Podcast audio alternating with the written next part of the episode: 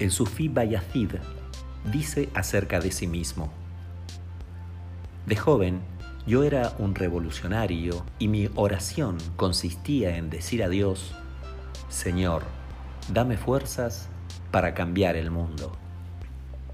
A medida que fui haciéndome adulto y caí en la cuenta de que me había pasado media vida sin haber logrado cambiar siquiera un alma, transformé mi oración y comencé a decir, Señor, dame la gracia de transformar a cuantos entren en contacto conmigo, aunque solo sea a mi familia y a mis amigos.